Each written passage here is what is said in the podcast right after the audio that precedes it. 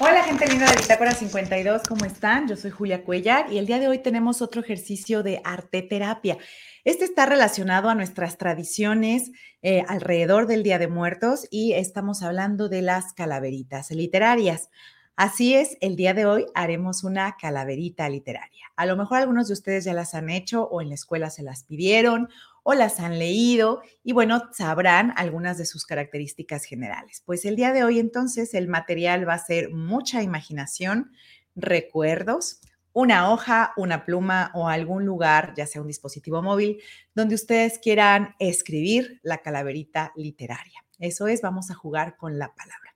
Como saben, en cualquier ejercicio de arte terapia, lo primero que hacemos es llegar al presente, al aquí y a la hora y disponernos al trabajo. Así que, bueno, vamos a ponernos en el aquí y el ahora. Ya saben, vamos a hacer el ejercicio de respiración. Ponemos nuestras plantas de los pies, si podemos, sin calzado en el piso.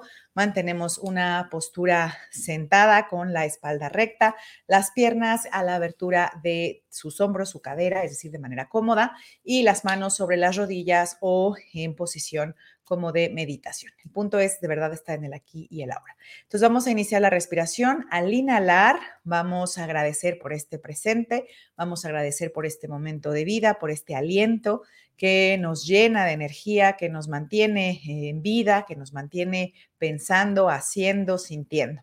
Y al exhalar vamos a dejar ir todo aquello que nos impide estar en el aquí y el ahora las preocupaciones, los nervios, eh, lo que nos entristece, la ansiedad, lo que no me permite vivir este momento. ¿Ok? Hacemos el ejercicio, insisto, a algunos les tomará más o menos tiempo a aplacar la mente y bueno, aquí hacemos simplemente el ejercicio con tres respiraciones para poder proseguir con el ejercicio de arte terapia. Nos colocamos sentados, cerramos los ojos, inhalamos, sostenemos, agradecemos y dejamos ir exhalamos. Inhalamos, sostenemos y exhalamos. Inhalamos. Sostenemos. Exhalamos. Estamos en el aquí y el ahora. Así que muy bien, pues vamos a recordar qué sabemos de las calaveritas. Como saben, las calaveritas literarias, pues es un ejercicio que tiene que ver con retratar a la realidad o a un personaje a través de exagerar sus gestos o alguna frase o una situación en la que estuvo involucrado, pero llevándolo con un tono irreverente, con un tono chistoso, gracioso, eh, a veces haciendo mofa de lo que sucede y siempre, siempre en las calaveritas, pues tenemos un personaje indispensable que es la muerte. A la muerte le solemos llamar que la tilica flaca, que la Catrina, que la muerte, este, que esta mujer que anda ahí recogiendo a los muertos, es decir, cada quien e incluso cada región del país tiene una forma de nombrar la muerte y estas frases, estas formas de nombrar la muerte se utilizan en las calaveritas literarias, pues para meterla como personaje y bueno, después retratar a la persona, a la situación, al país o a la costumbre a la que le estamos haciendo la calaverita. A veces se hacen calaveritas hacia una ciudad, a veces hacia un político, a veces hacia una persona de nuestra familia, a veces a una situación. Entonces, bueno, pues el día de hoy justo nos vamos a concentrar en hacer la calaverita a alguien de nuestra familia. Pero antes de eso, les voy a contar un poquito sobre la historia de las calaveritas. Esta información eh, la pueden encontrar en un texto que se originó en la Casa Universitaria del Libro y que, bueno, viene de una entrevista que se hace en Cultura UNAM. ¿ok? De acuerdo a este texto, el origen de las calaveritas tiene que ver con la época novohispana y con un texto que se conoce como La portentosa vida de la muerte de 1792. Ahí es donde se rescata que fue el franciscano Fray Joaquín Bolaños quien eh, considera de vital importancia el ejercicio de la estética de la muerte novohispana. Y según Enrique Flores, un académico especializado en la literatura colonial y en la poética de la época, pues este ejercicio de pensar la muerte estaba muy censurado y de hecho estaba censurado por alguien llamado José Antonio Alzate, que también fue muy crítico del periquillo Sarnento. En esta obra que el franciscano Bolaños nos, nos pone a cuenta de cómo se celebraba o se pensaba la muerte en la época novohispana, se visualiza una gran cantidad de elementos de una lectura solemne, chusca, trágica, cómica, eh, terrible y también grotesca en ocasiones. Y esto era alrededor de una trama en la que existe una personificación de la muerte como un esqueleto que camina entre los vivos y va retratando eventos terribles de la historia. Que habíamos dicho, que hasta el día de hoy esto se sigue haciendo en las calaveritas literarias, a la muerte se le personifica, se le hace una persona, un personaje más de la calaverita literaria que entrará en acción o que estará vinculada a lo que queremos escribir, ya sea que vamos a escribir sobre una persona, sobre un país, sobre una costumbre, la muerte tendrá que estar en relación a ello o aparecer por ahí como un personaje, ya sea que observe, ya sea que diga algo, pero algo tiene que pasar con la muerte. Y bueno, a través de este legado que nos queda desde esta escritura eh, novohispana, esto que parece ser una tradición desde ese momento, pues es que seguimos haciendo las calaveritas. Va a ser hasta mediados del siglo XIX que la calaverita literaria va a ser conocida pues como hoy nosotros la imaginamos, ¿no? Eh, eh, hubo un tiempo en la época colonial donde estuvo prohibida ya que se consideraba que era mala, que iba en contra de las costumbres religiosas, que pues se le personificaba la muerte, es decir, se le daba un rasgo importante y no debería de ser esto. Y bueno, pues en algunos lugares evidentemente hubo quienes decidieron publicarlas y salió en medios impresos, en gacetas. La que más vieja se conserva, porque está en, una hemeroteca, es de 1849 y es de un periodo, eh, un periódico que se conocía como El Socialista y que era editado en Guadalajara, ¿ok? Estas calaveritas literarias que se publicaban en los medios impresos se conformaban de versos en los que se criticaba a la alta sociedad por querer asemejarse a las élites europeas y se inspiraba en largos epitafios que portaban pues estas, estos personajes como adinerados o importantes y se mantenía una crítica a esta vida que estaba un poco alejada de la que la mayoría de las personas tenía. Entonces, como ven, siempre he tenido este rasgo de crítica, de sátira, de humor, de darnos cuenta de cosas que de pronto no nos parecen del todo bien. Insisto, es una tradición que sobre todo se fue cargando hacia lo político y en nuestra época es muy tradicional encontrar calaveritas escritas hacia los políticos, ahora sí que marcando o exagerando sus rasgos o una situación en la que estuvieron involucrados para poder hacer mofa de ello, insisto, en relación con la muerte. Entonces, bueno, esto es brevísimo, un contexto de las calaveritas literarias, insisto, es como para tener contextos, pueden seguir leyendo en internet alrededor sobre las calaveritas, hay muy buenas entrevistas y textos alrededor, pero el día de hoy a nosotros lo que nos corresponde es escribir una calaverita literaria para recordar a nuestros ancestros. ¿Y cómo lo vamos a hacer? Bueno, lo más importante es que primero, si puedes, escribas una lista de frases de las personas, de tus ancestros, de las personas que ya no están a tu alrededor en la familia a quienes evidentemente quieres recordar, pero las vamos a recordar a través de alguna frase o alguna acción. Es decir, si ya no está tu abuelo o tu abuela y es alguien a quien quieres recordar porque para ti fue muy importante en tu vida por alguna razón, piensa cómo era tu abuela en relación contigo, qué frases de ella recuerdas, qué acciones recuerdas.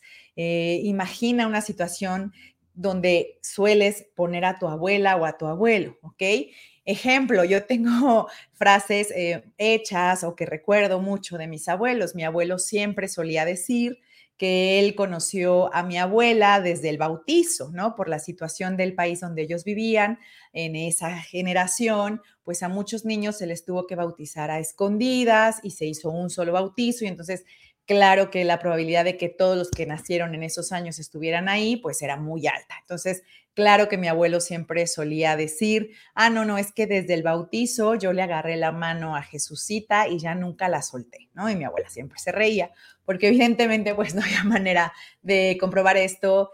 Pero bueno, ellos contaban desde así, desde ese inicio, como su historia de amor, ¿no? Y luego seguían contando cómo era más adelante su relación cuando eran jóvenes. Entonces, bueno, por ejemplo, recuerdo eso. Recuerdo también a otros tíos, recuerdo a mi mamá siempre en un jardín de niños, con los niños. Entonces, esto es lo que quiero que ustedes hagan con sus familiares. Recuerden a sus familiares en situaciones donde ustedes sabían que ellos eran absolutamente felices y plenos, y también situaciones o frases en relación con ustedes, que ustedes recuerden que las hayan escuchado y que crean que realmente hablan de la persona o de algo importante para esa persona y también a lo mejor algo que ustedes compartían con esa persona. Ejemplo, vuelvo a mis abuelos. Yo con ellos aprendí a jugar juegos de cartas, este rumi, rompecabezas, como a tener conversaciones después del cafecito, los postres en la mesa, lo que llamamos acá por el bajío la sobremesa, ¿no? Y estar platicando y platicando y platicando y dejar que la tarde corriera. Entonces, eso es algo que yo recuerdo mucho, con mucho cariño. Entonces, finalmente, ese tipo de escenas son las que yo quiero llevar a la calaverita. Entonces, de igual forma ustedes, cuando tengan en mente a qué personas quieren recordar, porque son importantes para su proceso eh, de integración personal, es decir, todos sabemos que cuando somos adultos, pues hay partes de nosotros que podemos decir, bueno, es que soy así porque así era mi papá y soy así porque así era mi mamá y soy así porque un tío una vez me dijo y también hago esto porque le aprendí a mi abuela tal cosa. Y entonces podemos empezar cuando nos observamos atentamente a ver cómo somos en realidad un rompecabezas de pequeños pedacitos de muchas otras personas. Y claro, después le ponemos nuestro toque obvio porque por eso somos nosotros y no los demás. Pero sí podemos reconocer de dónde nos van quedando ciertos gustos, ciertos hábitos, cierta forma de hablar, eh, ciertos gustos, ¿no? Entonces, bueno, pues por ahí está la intención del día de hoy, recordar o hacer este ejercicio de recordar a las personas que ya no están más con nosotros, pero que fueron muy importantes y siguen estando vigentes a través del recuerdo, de sus frases, de ciertos gustos que nos eh, enseñaron, ¿no? Y que adquirimos y siguen estando con nosotros. Así que esa es la intención. Las calaveritas en general se escriben en cuatro estrofas de cuatro líneas. Ahora, si pueden hacerlo así, adelante. Si no, no pasa nada. La intención sobre todo es el recuerdo. Así que pueden ir narrando una situación para recordar a la persona, ¿ok? Fórmulas que les sirven para hacer calaveritas. Les decía, pueden jugar con la muerte, haciendo mención de ella como la calacatílica y flaca, la calavera, la Catrina, ahí viene Doña Muerte, la Señora Muerte, este, y más o menos por ahí. En general usamos fórmulas como estaba, andaba, para encontrar más fácilmente las rimas. Cuando ustedes hagan otro tipo de versos o poesía, tal vez eh, eso no sea del todo apropiado, pero aquí eh, la intención de la calaverita, insisto, más allá de eh, realmente recurrir a las estrategias literarias y las figuras retóricas y cumplir con el, así que las rimas, ¿no? La cantidad eh, de rimas y de sonidos. De verdad nos vamos a concentrar en homenajear a las personas que el día de hoy ya no nos acompañan, pero que siguen estando y que integran parte de quienes somos, ¿no? A quienes les agradecemos parte de quienes somos, que nos siguen marcando el camino incluso cuando ya no están, ¿no? Porque sus frases, su forma de ser, los mensajes que nos dejaron, ¿no? Como las enseñanzas que nos dejaron, hayan querido o no hayan querido, pues nos siguen marcando, nos siguen marcando los pasos, nos siguen indicando por dónde caminar todavía en esta tierra de los vivos, ¿no? Entonces, bueno, esa es la verdadera intención de hacer este ejercicio de arte terapia, más allá de cumplir con ciertas formas o normas eh, literarias, ¿no? Hoy la calaverita tiene la intención del recuerdo. Y les de verdad les invitaría a que lo hicieran. Otras eh, fórmulas que suelen eh, funcionar, pues decía, eh, dijo, sonreía, ir viendo qué palabras van rimando y a través de este pequeño rompecabezas de cacofonías, de rimas, pues ir armando la calaverita. Mi recomendación, insisto, primero es que tengan la lista de personas que quieren en su calaverita, luego frases que estas personas usaron o situaciones donde ustedes eh, les recuerdan con cariño o saben que a estas personas les apetecía compartir. Ejemplo, a mi abuela le gustaba mucho cocinar porque realmente le encantaba tener una mesa llena de personas y que las personas conocieran y apreciaran y gustaran sus guisos porque si eran deliciosos y pasar la tarde platicando y jugando. Entonces yo tomo este tipo de escena siempre para recordar a mi abuela. Y mi abuelo era alguien que le encantaba, por ejemplo, estar en su taller arreglando sus motores, imaginando cómo podrías hacer que algo funcionara. Entonces también siempre lo imagino como en un taller, haciendo cosas, pensando, eh, muy reflexivo, resolviendo problemas. Mi madre, insisto, ella era educadora y siempre estaba pues pensando en los niños, en cómo eh, contar historias, en cómo ayudar a los demás. Cada quien tiene formas, ¿ok?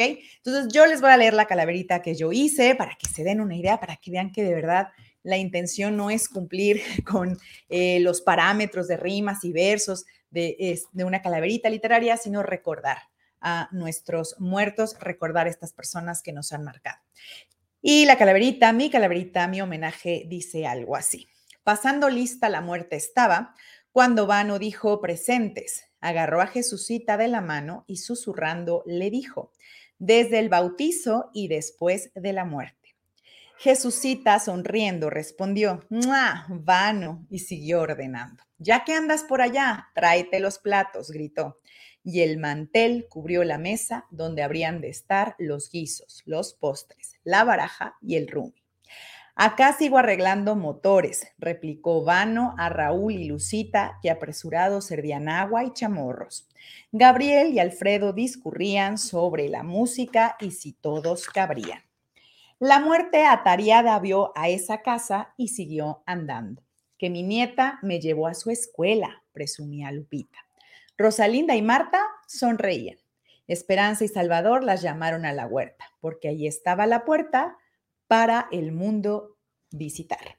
La muerte pasó lista y siguió andando. A estas familias las seguían recordando. Así que ahí está, ese es un intento, esa es mi calaverita, esa fue mi forma de recordar a mis seres queridos, a las personas que de una u otra forma pues siguen estando presentes en mi vida todos los días, no nada más hoy, pero bueno, hoy se les recuerda con más cariño, con más presencia, con más intención, digamos, y pues les agradecemos lo que nos hayan brindado para que el día de hoy pues yo pueda ser esta persona. Así que igual que pues les acabo de compartir, ustedes escriban su calaverita si lo pueden hacer en familia, incluso para contarle a las nuevas generaciones sobre estas personas que a lo mejor las nuevas generaciones no alcanzaron a conocer o conocieron poquito, eso ayuda a mantener y preservar pues parte de nuestra historia familiar. ¿Ok? Pues muchísimas gracias. Este fue el ejercicio de arte terapia de la semana. Soy Julia Cuellar. Búsquenos en redes sociales, en Bitácora 52, Julia Cuellar Stories. Y por favor, no se olviden de compartir, eh, ya sea por correo juliacuellar82 arroba gmail.com o bitácora 52mx arroba gmail.com. Los ejercicios que les van gustando, las calaveritas, los dibujos, todo lo que van haciendo que quieran compartir para pues poder ir viendo desde dónde nos escuchan, hasta dónde mandar saludos. Y bueno, si tienen ganas de que hagamos arte terapia sobre algún tema en específico, escríbanme. Me gustaría hacer arte terapia alrededor del duelo, alrededor de la alegría, alrededor de la nostalgia, algo de arte terapia para niños este, con tal situación, etcétera, etcétera. Sugiéranos sobre qué quieren hacer arte terapia y aquí les haremos el ejercicio. Un abrazo, bye.